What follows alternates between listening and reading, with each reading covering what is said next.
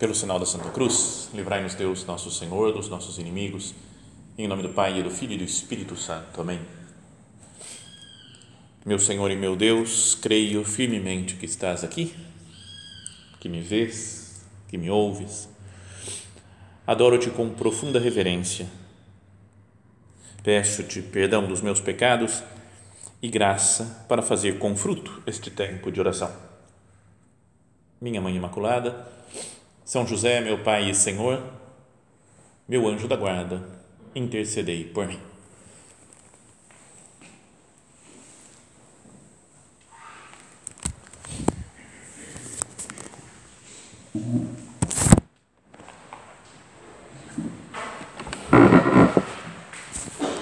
Vamos continuar falando das, daqueles lugares santos, né, da, da, de, de Israel, né, da Palestina, onde Cristo viveu.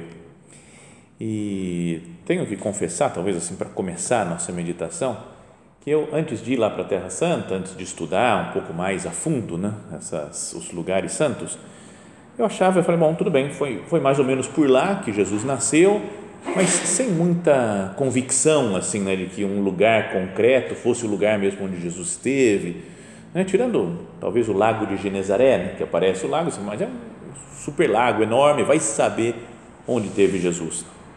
Mas depois indo lá e vendo e lendo sobre os lugares, a gente vai vendo que tem um grande grau de certeza de onde foram as coisas concretas que aparecem no Evangelho.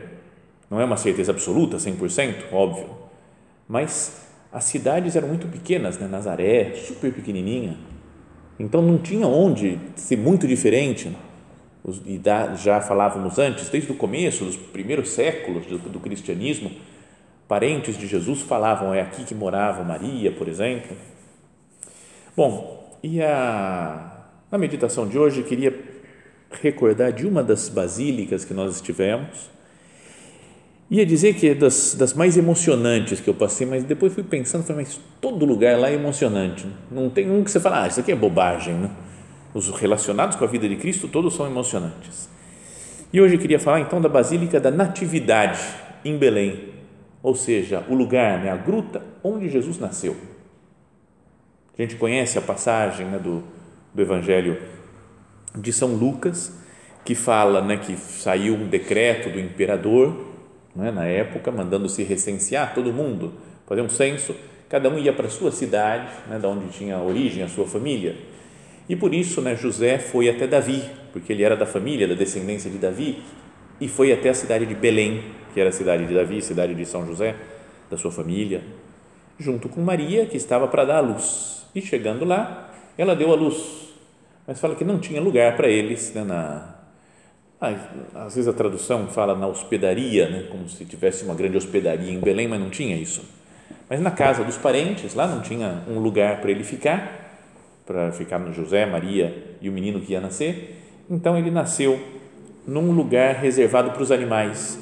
Tanto que Nossa Senhora tomou seu filho né, nos braços, o envolveu em panos e reclinou numa manjedoura, um lugar para os animais, né, onde os animais comiam então, e esse lugar né, onde Nossa Senhora deu à luz Jesus, esse lugar onde ela colocou na manjedoura, é muito seguro também.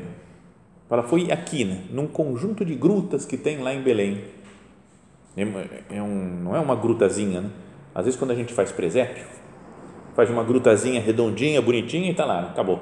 No, no, meio do nada, né? deixa um vazio, às vezes, uma grutinha e ficou lá Jesus que nasceu mas são grutas enormes, assim, com grandes umas entrâncias, umas concavidades, né? E que aconteceram muitas coisas lá nesse lugar em, em Belém. Então, agora, por cima dessas grutas, foi construída a Basílica da Natividade. A primeira igreja construída foi, foi feita por Santa Helena, mãe do imperador Constantino, no ano 326. Então, se já no ano 326 falavam, é aqui ó, que nasceu Jesus, tem, é, e, e, não mudaram de lá para cá, né? não não, descobriram outra coisa. Vai ganhando com o passar dos séculos uma grande certeza, né? Foi, é, é lá que Cristo nasceu. Depois, uns 200 anos mais tarde, no ano 540, um imperador romano, Justiniano, construiu uma outra igreja por cima, né, destruiu aquela da Santa Helena e fez uma outra maior ainda e que, pasmem senhores, é a que continua até hoje, do ano 540. Lembra que a gente falou das outras igrejas? É, por exemplo, a igreja lá de que tinha na, na, em Nazaré, né, onde foi teve o anúncio do anjo a Maria, que foi tudo destruído. E todas as outras igrejas foram destruídas no ano 614 por uma invasão dos persas. Mas nessa daqui teve uma coisa bem diferente, porque eles chegaram arrasando tudo, quando chegaram em Belém, viram essa igreja e na entrada, parece que da igreja, no alto, tinha desenhado três personagens que estavam vestidos como eles estavam vestidos, que era uma representação dos três reis magos. Então eles olharam e falaram: peraí, isso aqui não, isso é do nosso povo, é nossa essa igreja. Tem os magos aqui, esses, esses peças adorando a igreja, adorando esse lugar, então não vamos destruir. Então, por isso é das, talvez das igrejas mais antigas do mundo. Difícil encontrar uma igreja que foi construída e continua até hoje lá pelo ano 500. Tem 1.500 anos de vida essa igreja. Muitas outras começaram, foram construídas uma igreja pequena, depois foi destruída, fizeram uma maior, mesmo o Vaticano, né? que tem uma tradição enorme do seu túmulo de, Dom, de São, São Pedro desde o começo, mas que a igreja é de muitos séculos depois. Então, uma igreja de 1.500 anos e que agora está dividida em três partes, são na verdade quase três igrejas né, sobre aquela gruta de, de Jesus, do nascimento de Jesus. Uma parte é católica, a outra do meio é grega, ortodoxa, e a do outro lado, do lado direito, é armena. A gruta, então, em si, onde Jesus nasceu, está embaixo da igreja ortodoxa grega. E é muito bonita, né? uma igreja grande, assim, espaçosa, e que a gente. É, tem, tem coisas, tem mosaicos lá da época bizantina, dos anos 500 mais ou menos. Então, coisa muito bonita de se ver. E aquelas coisas das igrejas, sabe aqueles, uma espécie de lâmpadas, assim, com formato de, de, de turíbulos pendurados, assim, super, super prateado, dourado, de uma grande beleza, né? para todo mundo, todos os, todas as religiões, digamos assim, adorando o lugar onde Cristo nasceu. Então, queria descrever um pouquinho só algum um caminhozinho, alguma coisa que a gente fez lá dentro. A primeira coisa é que na praça da diante da igreja, você olha para a igreja, é um paredão enorme e tem uma portinha. Você olha de longe, tem uma portinha. E você vai se aproximando, vai se aproximando e você vê que é uma portinha mesmo, super pequena. Ela tem um metro e vinte de altura. Então todo mundo tem que entrar, tem que ser um por um que entra, porque ela não é espaçosa também, não dá para entrar vários, é um, um por um, pequenininho assim de lado, e um e vinte de altura. Todo mundo tem que se encolher, abaixar, até a organizadora da nossa excursão, lá da nossa peregrinação, Dona Vilma, que é baixinha, assim, ela, até ela teve que dar uma inclinada lá para conseguir passar na portinha. E é chamada por isso de porta da humildade ela foi construída não pensando nisso na porta da humildade, foi construída para que os, sei lá, invasores ou outras pessoas sem noção entrassem com um cavalo ou com um camelo né, dentro da igreja, porque era pessoal meio bárbaro antes e podia fazer assim. Então, com uma, uma portinha pequenininha, tem que descer do camelo, descer do cavalo e entrar inclinado para conseguir ver a igreja. Então, é uma forma de defender né, o interior daquela basílica. Então, mas também isso daqui pode fazer pensar, depois a gente vai meditar isso mais para frente, de que ninguém é grande diante de Deus. Para entender o mistério de Deus, eu tenho que me humilhar, tenho que me abaixar, me inclinar, assim como Jesus é uma Deus que se inclina até nós. Depois entramos na parte da igreja católica, né, que é a igreja dedicada a Santa Catarina de, de Alexandria, cuidada pelos franciscanos e aí a gente fomos, nós fomos celebrar a missa lá, ter a missa. Então descemos numa escadinha no subsolo da igreja e de repente chega numa gruta. E essa gruta, ela tem duas partes. Uma onde fica o povo sentado é a Gruta dos Santos Inocentes. Porque falam que talvez lá ficaram ou escondidos ou foram enterrados alguns dos inocentes perseguidos por Herodes lá no, para querer matar Jesus. E do lado ali, onde na frente, onde fica o padre celebrando, é a Gruta de São José, chamada assim. Porque falam que foi lá que São José teve o sonho com o anjo e o anjo mandou ele fugir para o Egito com Maria e com o menino Jesus. Então é muito emocionante você estar tá lá e você fala, tudo bem, pode ser que não seja nessa gruta exatamente, nesse lugar, mas aqui do lado, mas, mas é uma, uma sensação, de falar, eu estou num lugar sagrado, é uma gruta simplesmente, umas pedras, mas você fala, essas pedras foram vistas por Jesus. Nestas pedras tocou São José, tocou Nossa Senhora. Então é um negócio de arrepiar. Diria que talvez tenha sido a minha a missa mais emocionante que celebrei lá na Terra Santa.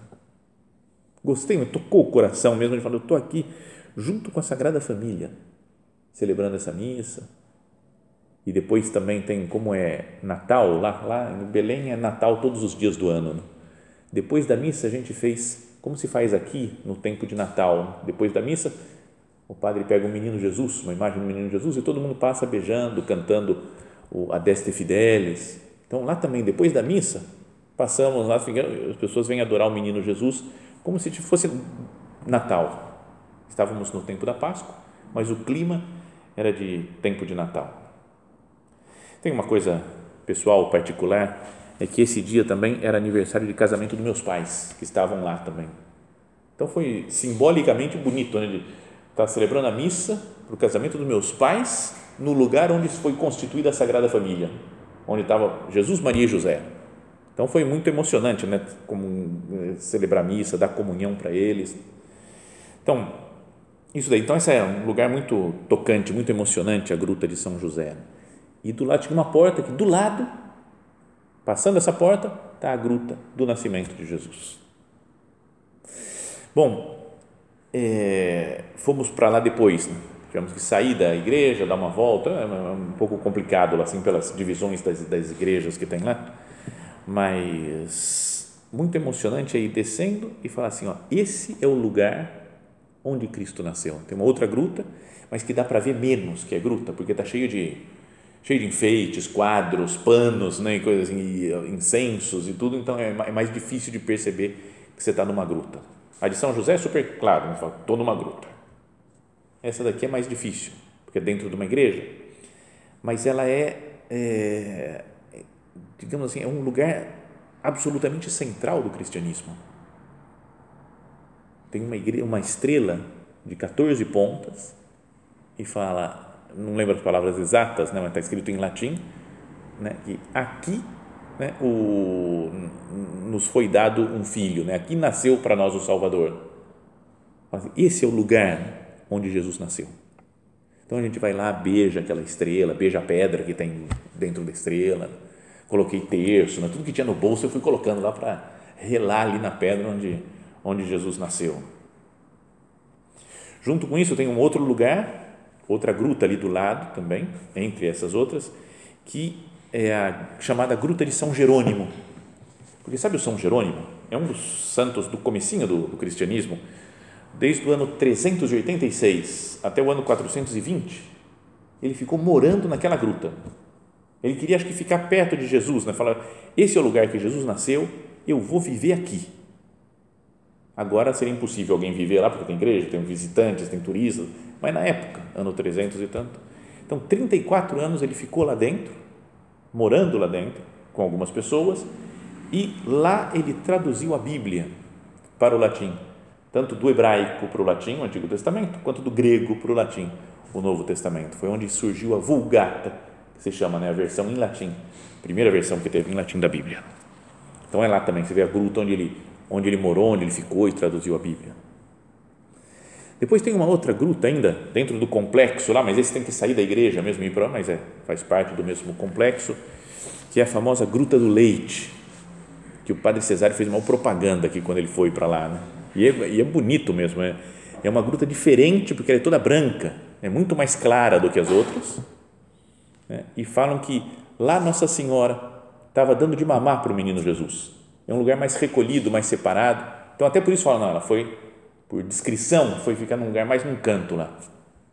E lá, ao dar ah, de mamar para o menino Jesus, algumas gotas de leite caíram no chão e ficou branca toda, toda a, a gruta. Não é, não é de fé, né? Que não precisa falar, não, não sei, não acredito muito, não tem problema, não é, não vai para o inferno quem não acreditar.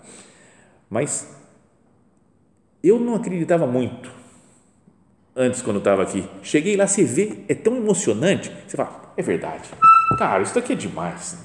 Sério, e, e aí começam os padres, lá, os franciscanos que cuidam, vão raspando a pedra e dão pozinhos assim, então eles vendem um pozinho que consegue muitos milagres. Né? Não é o pozinho miraculoso, que o que faz o milagre é a fé da pessoa, né? mas a fé que está unida a um dom de Deus que é a sua, o seu nascimento em Belém. Mas muitas mulheres que não conseguem ter filho, por exemplo, tomam esse pozinho e tem milhares e milhares de histórias de mulheres que engravidaram.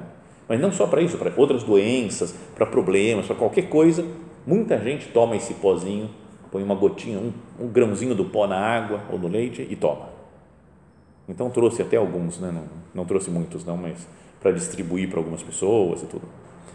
O padre Cesário me ligou quando eu estava lá e falou: traz aí, pode trazer um monte de pó. Então ele estava aquele, ele vibra mesmo, né, com a, com a esse, esse é um dom de Deus mesmo, né, para a igreja.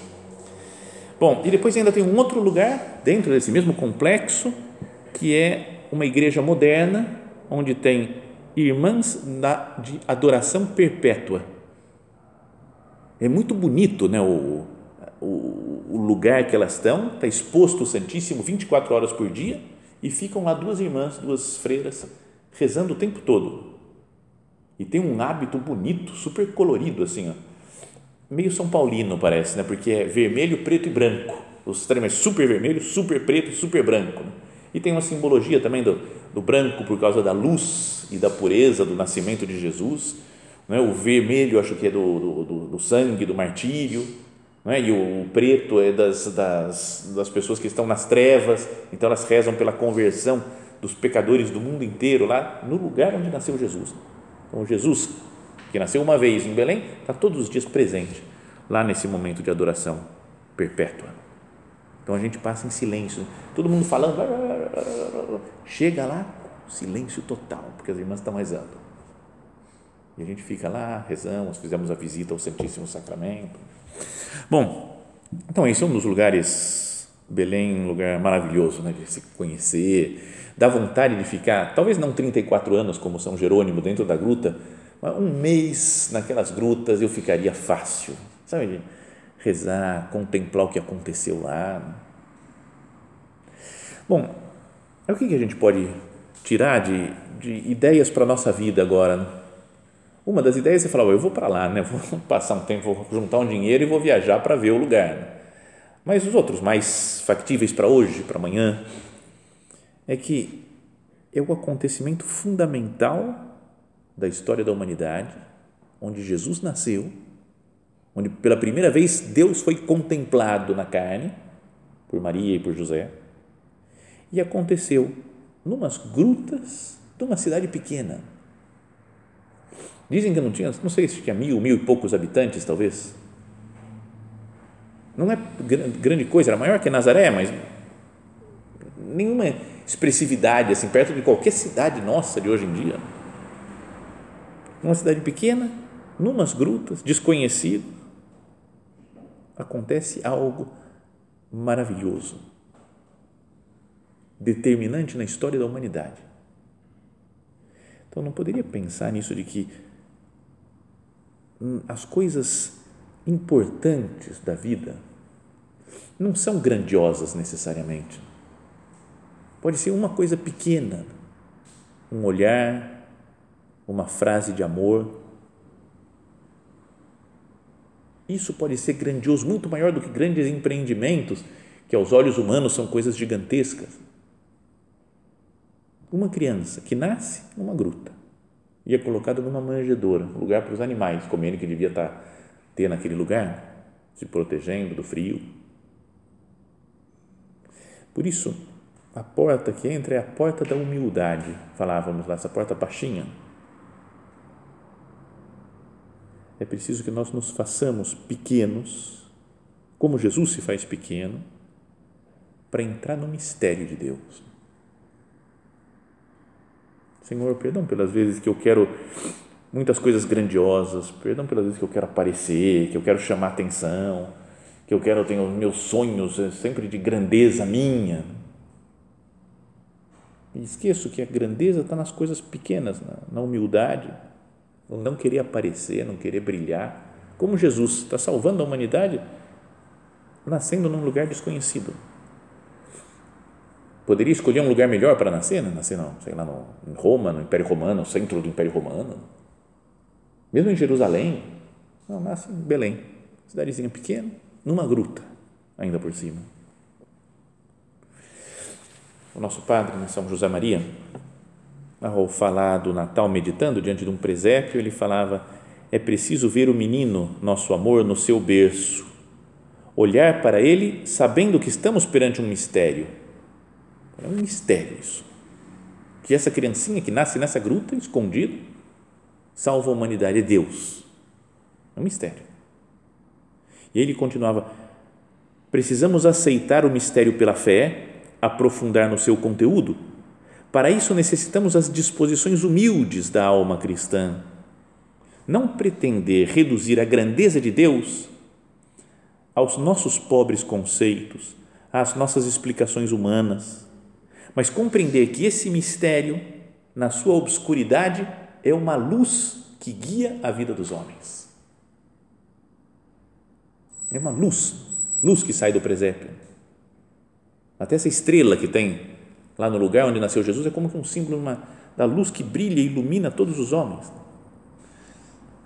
E aí o São José Maria cita São João Crisóstomo, lá do começo do cristianismo também, Vemos que Jesus saiu de nós, da nossa substância humana e que nasceu da mãe, de mãe virgem, mas não entendemos como pôde ter se realizado esse prodígio.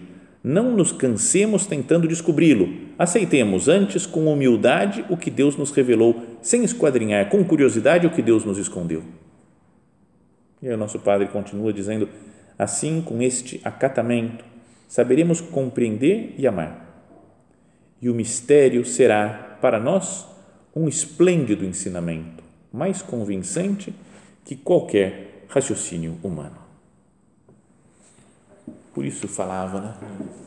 olhar para ficar morando um tempo nessa gruta, vendo a gruta do Nascimento, a gruta de São José, a gruta de São Jerônimo, a gruta do Leite, ficar lá contemplando isso. Não precisa de muitos raciocínios, de muitas teorias, basta olhar Deus veio ao mundo aqui. Começou a sua vida aqui, morando nesse lugar desconhecido. Como que eu ando de humildade? Como que eu ando de aceitação né, dos planos de Deus, mesmo quando eu não entendo? Sei entrar no mistério de Deus? Depois tem uma outra coisa que podíamos pensar. Isso, confesso que veio depois de ter voltado da Terra Santa. Né? Pensando nesse lugar, veio uma ideia durante a missa. Estava celebrando a missa e veio essa ideia. Que é, é já falamos outras vezes, em outras meditações, que mesmo hoje, agora, já falei que não tinha uma hospedaria em Belém. Não tinha lugar para eles na hospedaria. Por isso que nasceu na gruta não é assim, porque não é que era uma cidade super pequena, não tinha por que ter uma hospedaria. Mas né, as pessoas que estavam de viagem ficavam na casa de algum amigo, de algum conhecido, de algum parente. Né, um quarto podia ter em algum lugar para alugar, entre aspas. Mas nesse ambiente aí, imagina José, que era a sua família, era de lá, deve ter chegado né, na cidade, na casa da sua família e não tinha lugar mais, porque tem uma sala acima, né? em geral fala sala superior, a palavra em grego é katálima e é traduzida como sala, uma sala que fica no, na parte alta da casa, em geral, para receber os convidados. E podia estar cheio já né, de, de outros parentes, pessoas mais velhas que estavam lá, né, de parentes de, de José, de Maria. Então, e também porque era uma mulher que estava para dar à luz, então falou, não vou ficar aqui no meio da, de todas as outras pessoas que estão nessa sala aqui do alto e ficaram lá embaixo, né? na parte de baixo, na gruta com os animais, e onde foi, foi onde nasceu Jesus. Ou seja, não tinha lugar para eles na catálima, não tinha lugar para eles na sala superior. Portanto, nasceu na parte de baixo, na gruta. E a ideia que me veio na cabeça é: tem a gruta lá embaixo, mas acima da gruta está a igreja. E aí deu um arrepio, né? Ele fala: não tem lugar para Jesus na igreja. Por isso é que ele tem que nascer lá embaixo. Então, coloca para os dias atuais isso daí. Não, não tem lugar, às vezes, para Cristo na nossa igreja. Não tem lugares para Cristo em mim, que sou igreja, né? em cada um de nós que é a igreja, porque está cheio de outras coisas, de outras preocupações, de desejo de orgulho, né? de, de se sobressair, sobressair sobre os outros, de apegamentos. Estou cheio de coisas, né? eu, cada um de nós, a igreja, outras coisas que não são Jesus, está tão entupido de coisas, de gente, de acontecimentos, de trabalhos, de agitação, que é como se falasse para a continuação, não tem lugar para eles na catálima, estamos lá em cima, na parte superior, estou brilhando e não tem lugar para Jesus. Não faz pensar isso? Então, essa foi a ideia que veio, né? Acima na parte de cima, na sala superior, é uma igreja hoje. É a igreja ortodoxa grega que está lá em cima. Mas do lado tem a igreja armênia, a igreja católica. E não tinha lugar para Jesus.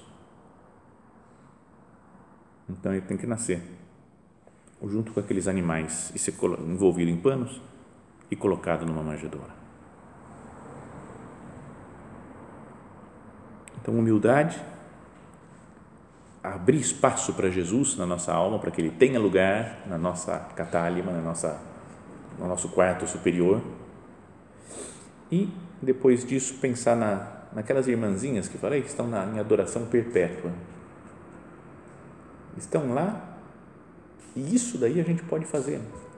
Porque aqui está Jesus, o mesmo Jesus que está lá, o mesmo Jesus que nasceu em Belém, está presente aqui no sacrário. Sabe que o São José Maria chamava o sacrário de presépio perene, às vezes. No Natal a gente monta um presépio, fica o presépio, acabou o tempo de Natal, desmonta o presépio, guarda nas caixas e acabou. Mas aqui é como se fosse perenemente um presépio, Jesus está nascendo continuamente. O Natal deve ser todos os dias para nós, porque Cristo nasce na nossa alma. Quanto que eu dedico de tempo aqui para adorar Jesus? Volto a falar, gostaria muito de ficar um tempo, né, longos dias, assim, naquelas grutas, só contemplando aquele ambiente em que Jesus nasceu. Será que não deveria ficar também longamente aqui, longos dias, contemplando o Senhor?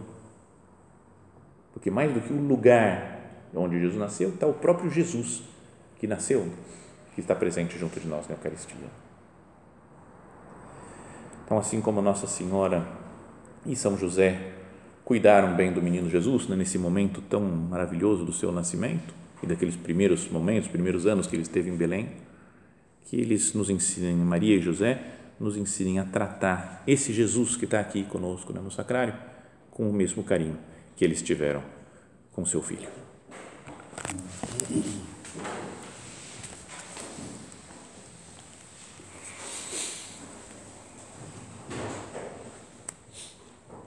Dou-te graças, meu Deus, pelos bons propósitos, afetos e inspirações que me comunicaste nesta meditação. Peço-te ajuda para os pôr em prática. Minha Mãe Imaculada, São José, meu Pai e Senhor, meu anjo da guarda, intercedei por mim.